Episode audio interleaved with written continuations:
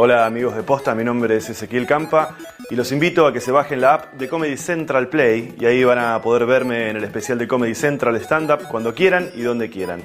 Entren ahora en posta.fm barra comedy.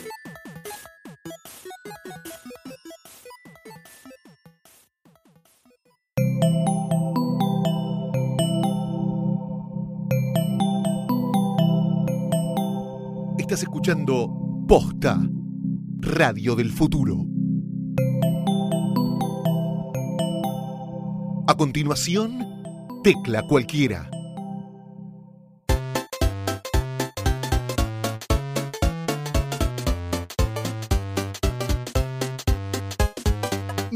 Es Tomás Balmaceda. Mi nombre es Martín García Garabal. ¿Sos García, en serio? Sí, soy García. ¿Por tu papá le da vergüenza? Esto es Tecla Cualquiera, un programa sobre Internet. Pero esto no es un podcast que te va a decir, bueno, mira, la manera más fácil para irte al microcentro, te bajas esta aplicación que te dice cuando hay poco tráfico. Granos, estafas, No. línea telefónica, los fakes más famosos, aplicaciones, qué pasará con las contraseñas. Todo eso y mucho más aquí en Tecla Cualquiera porque hablamos de... Historias reales de la vida virtual. Y hoy vamos a atravesar un tema muy interesante, vamos a decir, fuerte también. Vamos a hablar sobre transformaciones, ¿no? Sobre cómo fueron evolucionando las cosas y cómo todos los sectores de a poquito Internet les va metiendo un dedito ahí hasta adentro y van cambiando. En este caso, el comercio. Vamos a estar hablando sobre qué es lo que sucede cuando la web se mete a la hora de las compras. Es una disciplina la de comprar por internet que va cambiando drásticamente año a año. Los números cambian muy brutalmente a medida que van muriendo los ancianos, quizás. No sé si tanto, pero hoy vas a descubrir que en 7 segundos se puede decidir el futuro de tu empresa. Compras calientes en tecla cualquiera.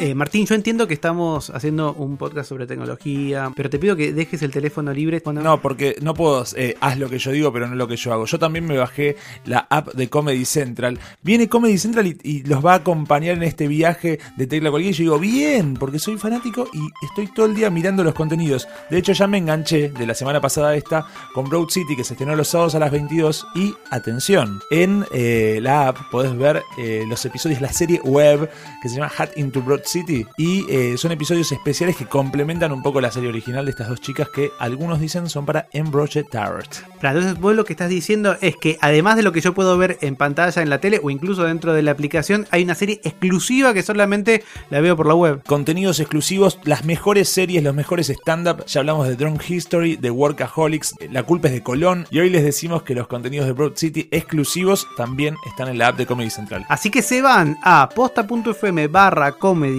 posta.fm barra comedy y se bajan de manera gratuita Comedy Central Play. Es para dispositivos con Android o iOS, así que podés ver todos estos contenidos gratarolas y con la mejor calidad. Mm, Martín, ¿vos sos de los que comprás eh, cosas por internet? Eh, de la mano de los viajes, de sacar pasajes, Ah. de agarrar un paquete y demás, empecé a comprar por internet. ¿Pero Y- qué haces? Como en los, en los- en los grandes eh, sitios.com, digamos, de, de aterrizar, de despegar de esas cosas. Ah, no, no. Sí, como la mayoría entré por el lado de los viajes, hay gente que entró, este, por ejemplo, mi novia es una gran fanática, antes de que se cierren las aduanas, compraba ropa china. Uy, claro, obvio. O- O, te comprabas tipo, bueno, un pendorchito para el audio porque Sí. te hace que, la- que se escuche mejor en el auto. No, compraba todo, todo eso y mucho más y ahora está esperando cuándo va a volver a suceder porque era una gran fanática, páginas que estaban completamente en chino y compraba online y era una verdadera hacker. El comercio electrónico está creciendo, no es solamente como contaba Martín, eh, cuando uno compra pasajes eh, aéreos, puede ser también cuando compras una entrada al cine, yo lo utilizo mucho en cualquiera de las cadenas que tienen buenos servicios, en donde vos desde tu casa tranquilo podés tener eh, justamente una buena butaca, si lo sacás incluso ese mismo día y después directamente presentás el teléfono, ni siquiera tenés que imprimir. Sucede también con los sitios de subasta, a mí que me encantan los muñequitos y las cosas así media vintage, tengo un par de alarmas y cuando sé que tengo eh, algún ítem que está en buen precio, aprovecho y lo compro. Ese comercio electrónico está creciendo en la región. Argentina es el tercer país de Latinoamérica en volumen de ventas que generan, después de Brasil y de Chile. Y hace poquitos días estuvo la Hot Sale, que es una de esas fechas tan importantes en las cuales todos los comercios que integran la Cámara Argentina de Comercio Electrónico, la CASE, se juntan para ofrecer eh, ofertas, para poder justamente que haya más consumo, pero sobre todo para quitarle los miedos a los usuarios de que metan la tarjeta de crédito en la computadora. Eh, el hot sale, sí, tan polémico que además se fue mejorando, porque al principio era tanto el volumen que la gente por ahí decía, no puedo comprar, se cae, qué sé yo. Pero ¿qué pasó en el último tiempo con el hot sale? Bueno, hot sale se, hubo tres ediciones, 2014, 2015 y la que pasó hace poquito. Lo que sucedió con eh, hot sale es que de a poquito eh, también fueron las empresas mejorando. El primer hot sale fue medio desastroso, yo me acuerdo, en Twitter nos hemos reído bastante porque se caían los sitios, porque no podían eh, mantenerse online y poder hacer las compras tal como, tal como se puede. Y eso fue, como les contaba yo, cambiando. Andaba peor que la página de la UBA cuando te querías inscribir una materia. Uh. Que te tiraba un error 404 permanente. Pero bueno, eso cambió. Para hablar un poquito acerca de cuál es la función del hot sale y cómo anduvo, antes de contarles algunas cifras, en Tecla Cualquiera charlamos con Diego Urfeig, que es el director ejecutivo de la CASE, de la Cámara Argentina de Comercio Electrónico, que nos contó algunos de esos datos y le preguntamos lo que todos nos interesan. ¿Es verdad que las empresas suben los precios la noche anterior del hot sale para después descartarlo? Bueno, fuimos, se lo preguntamos a ver si no hay tongos, si no hay algo distinto y esto nos contó. El hot sale surge en principio bajo la como forma de festejo del Día Mundial de Internet, eh, que es una iniciativa global, como festejo de digamos las posibilidades que brinda Internet y como tratar de concientizar sobre el uso responsable de, justamente de la red.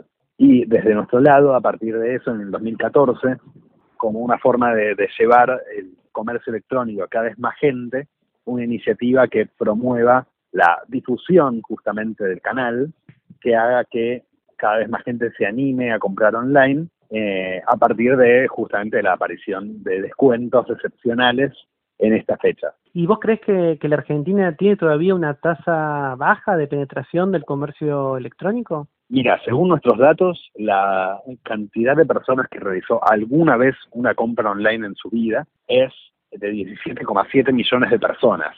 Eso es un poquito más de la mitad de los eh, usuarios que hay en Internet en la Argentina. Por lo tanto, sí, queda efectivamente casi un poco menos de la mitad de los usuarios de Internet que todavía no hicieron ninguna compra en su vida, así que hay, camino todavía por recorrer. ¿Ustedes ven que eso puede ser entonces una puerta de entrada para que los usuarios se empiecen a animar a comprar por, por la web? Totalmente, sí, porque eh, obviamente el incentivo que tienen los usuarios es buscar opciones de precio. Eh, esa es como la herramienta que encontramos para poder eh, poner el comercio electrónico en agenda y que cada vez más gente escuche sobre los beneficios que tiene comprar online. Por otro lado, eh, también vemos que los miedos por los cuales la gente no compra online van disminuyendo. Digo.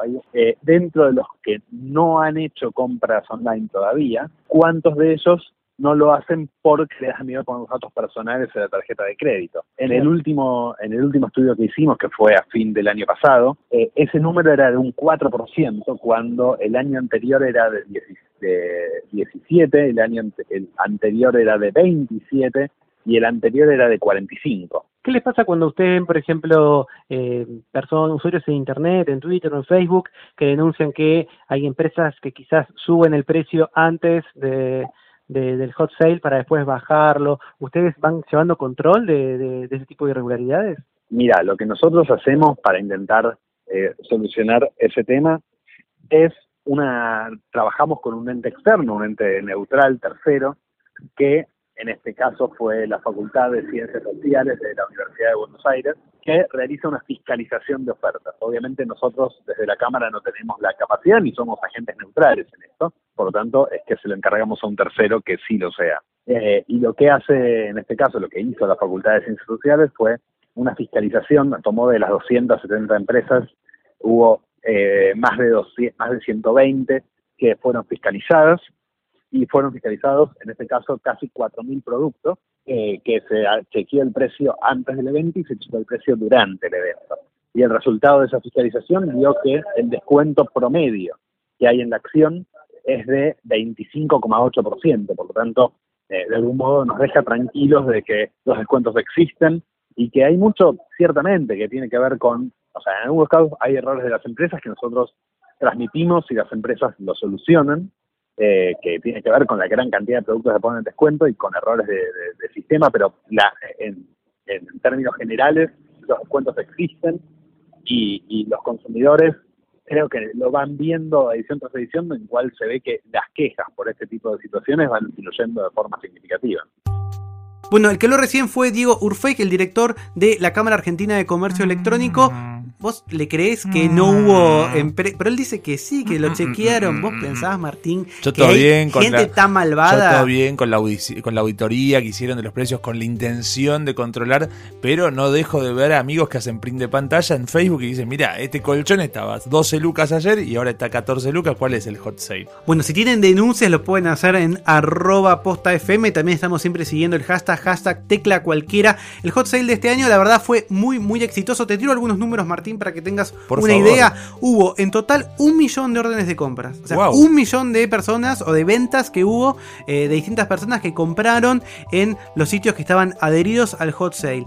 El total de ventas fue 2.582 millones de pesos, IVA incluido. 2.500 millones de pesos IVA incluido. Y hubo un crecimiento comparado con la primer hot sale, con la hot sale de 2014, del 80%. Ah, mamita. O sea que realmente esta idea que hay de que finalmente empecemos a comprar más de manera electrónica eh, va, va funcionando, va, va existiendo. Y El- está la idea de empezar a hacerlo más periódicamente, más veces al año, digo, es un antecedente muy bueno este.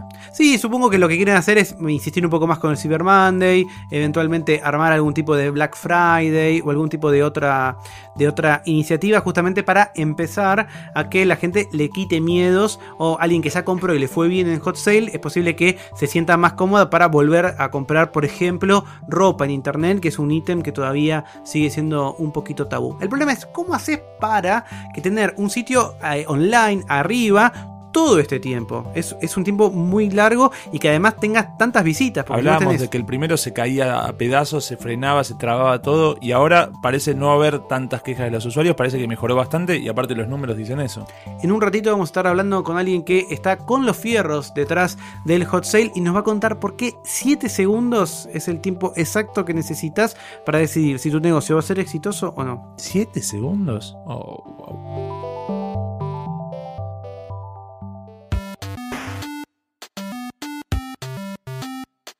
Comercio en eh, 2016, ¿no? Como de alguna manera todo se va cambiando y la web se va metiendo. Uno dice, bueno, es quizás más sencillo pensar que yo puedo comprar electrónica y que me lleve a mi casa, incluso puedo comprar ropa sin probármela y simplemente decir, bueno, soy un medium y te envían la ropa y imposiblemente esos locales después te permiten devolverlo, decir, no, mira, me quedó chico o me, me marca la panza, te lo devuelvo, dame una L y vas marcando. Dame una. L, te doy la L. Perdón, ¿Vos qué disculpa. compras? XXL, ¿no? XL. No, XL. Pero si sos muy largo. Sí, pero tampoco Ah, soy tan XXL. robusto. Ah, claro, no, es para, más gordos. anchos. Por eso, si me vas a comprar online, me estabas por comprar algo online. Sí, tengo, porque nos dieron un voucher por esta nota, entonces. Bien, qué bueno. No, bueno, pero uno quizás lo que no piensa que se pueda poder hacer compras eh, eh, online son aquellas compras, por ejemplo, no sé, la verdura para, para la ensalada de hoy, o una carne si tienes unos amigos que van a comer asado, o quieren comer algo a la, a la parrilla. Es difícil, ¿no? Porque uno quiere ir, tocar el tomate, decirle al carnicero quiero esto. Uno piensa que eso nunca va a llegar internet a lograrlo, ¿no es cierto? La cantidad de chistes que se me ocurren cuando hablas es una cosa, lo que me estoy reprimiendo. Decirle al carnicero, quiero esto. ¿Y ¿Qué señalás? ¿Qué estás hablando, Tomás? No, hay gente que no tiene tiempo para comprar. De hecho, yo muchas veces termino comiendo afuera porque este, llego con la hora, sobre la hora donde está cerrando el supermercado, no tengo tiempo y más. Y hay mucha gente que incluso, eh, pienso por ahí en gente mayor, que no sale de la casa o está más asustada o, o- y necesita a alguien y no tiene nietos, sobrinos, qué sé yo, y uno tiene la fantasía, ¿no? De clase media, pequeño burgués, de decir, ay, qué lindo sería tener un asistente, qué lindo tenía ser alguien que me compre Bueno, las cosas unos y demás. argentinos pensaron algo similar. ¿Sí? El emprendimiento se llama Shoppers, Shoppers con Y, shoppers con doble P, shoppers.com y la idea es que puedan unir gente que necesita compras como ir al supermercado, ir a una verdulería, ir a una carnicería, compras que uno pensaría que son más cotidianas, con gente que quizás tiene ganas de eh, ganarse un mango extra, tiene ganas de hacer un poco de plata y hacer compras para esas personas. ¿Esto es el Uber de las compras? Algo parecido, eh, tiene que ver con justamente estas eh, economías colaborativas, al igual que como mencionaba Martín Uber o Airbnb, en donde vos podés descentralizar y simplificar un proceso, por ejemplo, el de compras, a partir de ciertos recursos que pudiera pensar ociosos. Tengo una habitación libre, entonces la utilizo para recibir gente y ahí genero un ingreso extra. O por ejemplo, tengo tiempo libre mientras estudio o porque tengo menos trabajo, tengo la tarde más tranquila y yo voy y le hago compras a alguien más. Pero compras reales. Alguien que me dice, necesito 3 kilos de tomate, un kilo para comer esta noche y el otro kilo para comer más tarde y el tercer kilo para comer en el fin de semana. Bueno, Shoppers es esta startup, esta iniciativa argentina que lo que hace es unir a gente que no tiene tiempo para ir a hacer las compras o no puede por algún problema y gente que quiere ganarse un ingreso extra yendo a comprar. Para poder hablar sobre lo que es Shoppers vamos a hablar con uno de sus fundadores, con Ignacio. Ignacio Gurielmeti que nos cuenta qué es Shoppers. Google el Meti. Shoppers es una aplicación móvil y una web ahora que es para realizar pedidos de supermercado y, y tiendas del barrio como carnicerías, verdulerías, pescaderías y el objetivo es que te lleguen en una hora, que es, lo- que es la diferenciación que tenemos, digamos. Lanzamos en marzo, que bueno, igual ahí fueron más pedidos de prueba más que nada. Realmente lanzamos en, a- en abril, empezamos a tener pedidos y bueno, ya vamos casi dos meses. Entonces yo tengo un lugar en donde alguien puede hacer las compras por mí. Exacto. ¿Y quiénes son las personas que podrían hacer la compra por mí? Eh, nosotros tenemos lo que son pickers y drivers. Los pickers es gente que tiene tiempo extra, quiere hacer un, quiere plata extra y, entonces están dispuestos a, a recibir el pedido, ir a, ir al local y, com- y hacer la compra. Y después tenemos lo mismo, pero gente que son los drivers que tienen auto y, y los llevan. Unimos gente que, que- que, que no, no puede ir a comprar o, o prefieren quedarse en sus casas y aprovechar el tiempo en otra cosa que en el supermercado y gente que realmente va al supermercado y que le gusta i- ir al supermercado y además tiene tiempo, tiempo extra y, y quiere ganar unos, unos mangos más. Perfecto. Y, y si yo quiero justamente eh, ofrecerme para hacer compras, ¿cómo tengo que hacer? Bueno, en- eh, por la aplicación, eh, en, la, en la web hay un lugar donde dice quiero ser personal shopper eh, y tiene un eh, tiene unos campos para llenar los datos y después nosotros los contactamos. Y yo tengo, si yo quiero contratar a un personal shopper, yo tengo una instancia de, por ejemplo, hacer algún comentario, por ejemplo, decirle que me gustan los tomates peritas más maduros, o si me gusta, qué sé yo, algún tipo de corte especial de carne.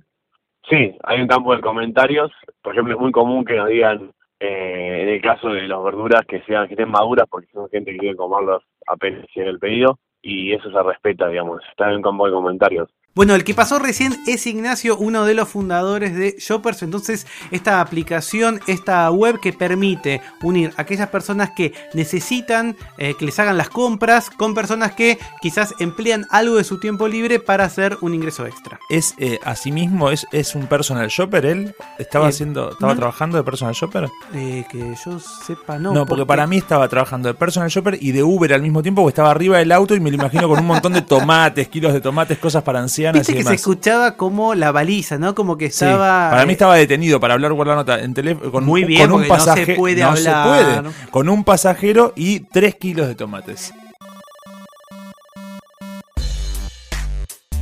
Estamos en Tecla Cualquiera hablando sobre cómo la internet o la web se está metiendo a, partir de la tecnología en las compras. El último hot sale tuvo un millón de compras, un millón de órdenes de compras que generaron más de 2 millones y medio de pesos en ganancias con IVA. Supongo que si le sacas el IVA eh, habría que hacer el cálculo, pero es un volumen muy alto. La pregunta es, ¿cómo se preparan las empresas para poder soportar toda esa cantidad de visitas? Para que no se rompa. Para que nos cuente cómo es la tecnología detrás de Hot Sale, vamos a hablar con alguien que trabaja en Vitex. Vitex es una empresa que quizás ustedes no conozcan porque no tiene eh, atención al público o por lo menos no se, no se promociona para los usuarios, pero en este último Hot Sale le dio eh, soporte a Frávega, Personal, Sony, Walmart, Whirlpool trabajan con los servicios eh, de, de Amazon, de Amazon Web Services y quizás si vos tenés un pequeño comercio también lo podés contratar. Para charlar cómo es esto de darle soporte a tantas, tantas visitas que llegan juntas, vamos a hablar con Marcos Pueyrredón. Él es vicepresidente global de Vitex para el mercado hispano y además es el presidente del Instituto Latinoamericano de Comercio Electrónico. Así que le vamos a preguntar un poco sobre esta aplicación y también sobre cómo es el panorama de las ventas electrónicas aquí en la Argentina. A ver. detrás de eso hay mucha tecnología, hay mucho, mucha profesionalización, no solamente tecnología, eh, de poder armar, eh, desde optimizar las imágenes de, que vas a utilizar para hacer ese hot site eh, y que esas imágenes pesen lo mínimo posible y tengan la calidad que vos necesitas para que se, pueda percibir el, eh, esa oferta de valor que estás haciendo, hasta detrás eh, todos los fierros que significan que básicamente es eh, algo muy complejo, que es como yo siempre digo, el, el gran secreto o el gran éxito de estos grandes eventos no se ve, porque son esa ese debajo de ese iceberg uno ve la punta nada más y, y de- de- debajo del agua hay, hay mucha eh, tecnología, mucho eh, trabajo por parte de todas estas escuderías que participaron, que la principal inversión está en, en, ese todo lo que es la infraestructura para poder en muy poco tiempo tener esos picos que tenés de, de tráfico, ¿no? Y poder ir estar por debajo de los 7 segundos, 5, o sea, lo ideal normalmente son 3 segundos para que cargue una, un- una tienda online. Y en estos eventos masivos esa performance se pierde porque tenés mucho tráfico y lo ideal es estar por debajo de los 7 segundos. Si en un día normal, sin, sin estos picos de tráfico, estás en menos de 3 segundos, eh, en estos eventos masivos la- ese, ese KPI son 7 segundos. Eh, y todo lo que nosotros utilizamos está a disponibilidad o está a disposición de cualquier pyme o emprendedor, porque Amazon en ese sentido no hace una discriminación, es bastante democrático. Nosotros creo que si, si analizás los servicios que, que, brinda Amazon, utilizamos los, creo que son 48 servicios que tiene Amazon Web Services, nosotros utilizamos los 48. Somos, eh, es, tenemos más gente y tenemos más volumen, porque nosotros somos 200 personas que piensan, comen y, viven y respiran, somos esos espartanos del e-commerce que dedican mucho tiempo y recurso, pero son herramientas que tiene disponible cualquier eh, persona o empresa.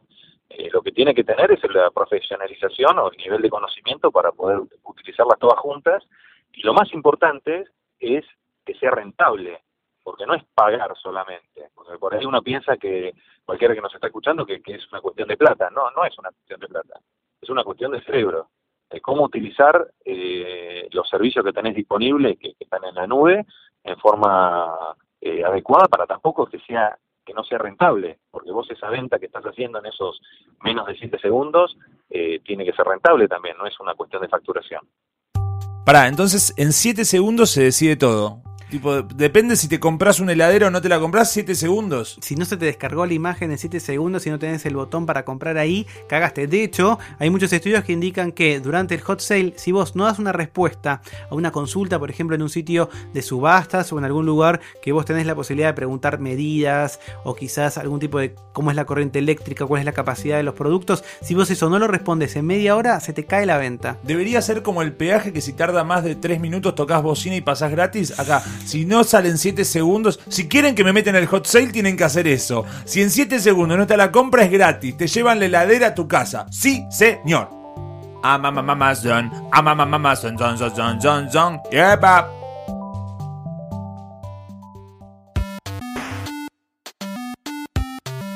Nuevamente la gente de Mendoza tiene motivos para celebrar gracias a Fundación Telefónica. ¿De Ah, qué se pensé que volvía Silvina Luna a los viñedos. No, a- Ah, no, no. Hablamos de uno de los eventos eh, para los fanáticos de videojuegos más grandes que hay y no va a estar en Capital, sino que viaja a Mendoza. Exactamente, porque la muestra de la Fundación Telefónica Play the Game llega a esa provincia, llega a la capital provincial. De verdad, si no la vivieron, es una gran, gran experiencia. Te va a mostrar la historia de los videojuegos. Vas a pasar del primer videojuego de cómo es que se hacía el famoso Pong, ese juego que eran dos rayitas donde básicamente Juegazo. una pequeña, un, un pequeño píxel, un poquito más grande que un píxel, hacía como una suerte de pelota, hasta la PlayStation 4. Vas a recorrer todo ese camino, vas a poder jugar, va a haber un gigantesco eh, Donkey Kong que es una locura total, vas a poder jugar al Super Mario Bros. con un joystick del tamaño de una mesa, vas a poder tener realidad virtual, vas a conocer qué es lo que sucedía en Japón, en Europa, en Argentina el querido y amado Family.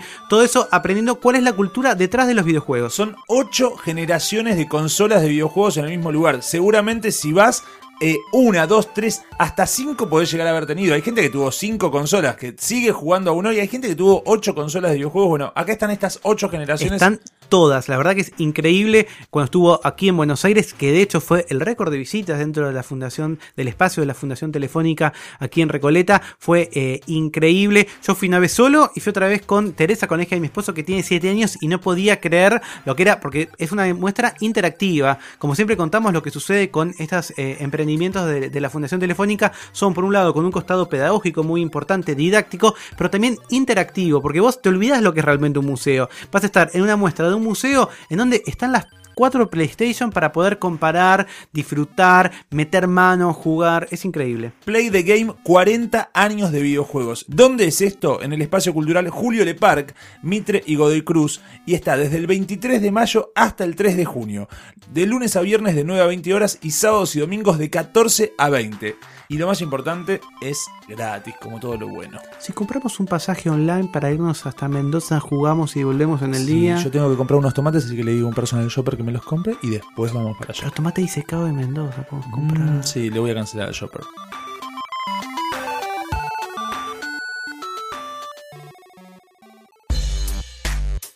Se nos está yendo No, este no, tecla no. cualquiera. Recuerden que salimos los martes, nos tienen que buscar los martes ahí en nuestras redes sociales, pero nos puedes escuchar en toda la semana. Hay gente que lo vuelve a repetir, lo vuelve a repetir. Si no escucharon el capítulo anterior, el capítulo 5, en el cual hablamos de la tribu de la gente que le gusta reventarse granitos, por favor vayan al Facebook de Posta FM, facebook.com barra Posta FM, porque lo pusimos a Martín Garabal No, a que vea cerdos. cómo se sacaba el grano de una mujer de ochenta y pico de años y casi se descompone. Era un patty directamente.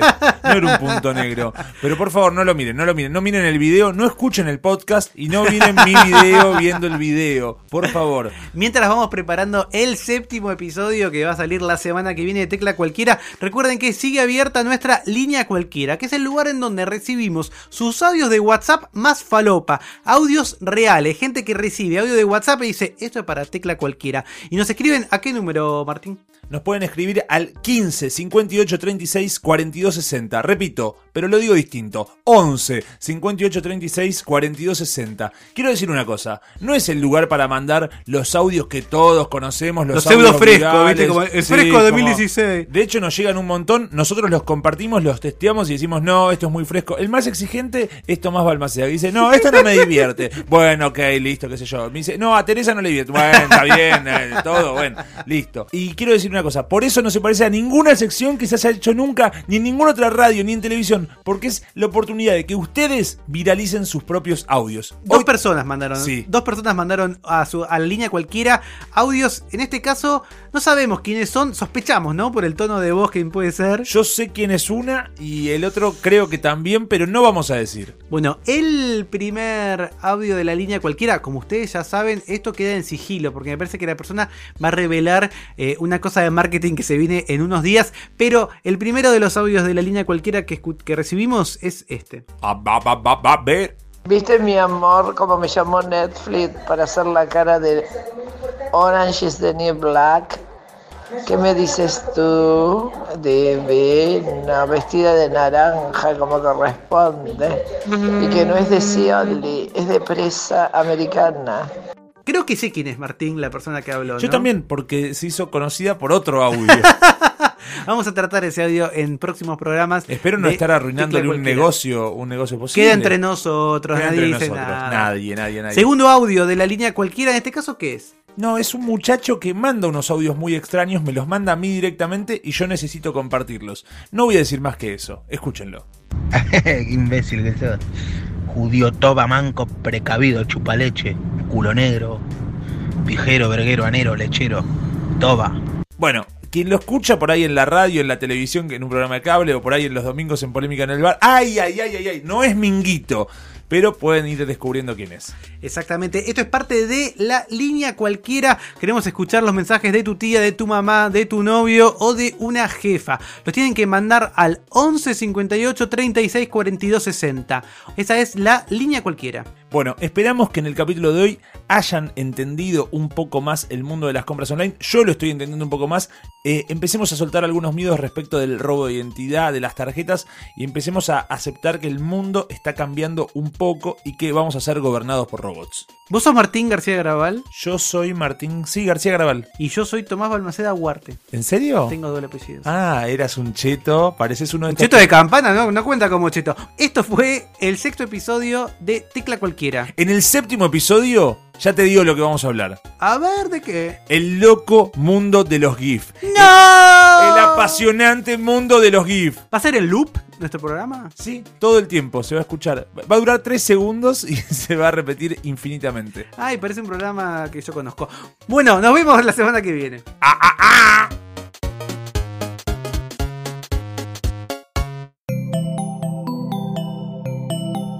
Si te gustó este episodio, hay mucho más para escuchar en Posta. Conoce todos nuestros programas en posta.fm. También podés llevarnos en tu teléfono. Baja la app de Posta para Android o para iPhone o suscríbete en iTunes a tus series favoritas.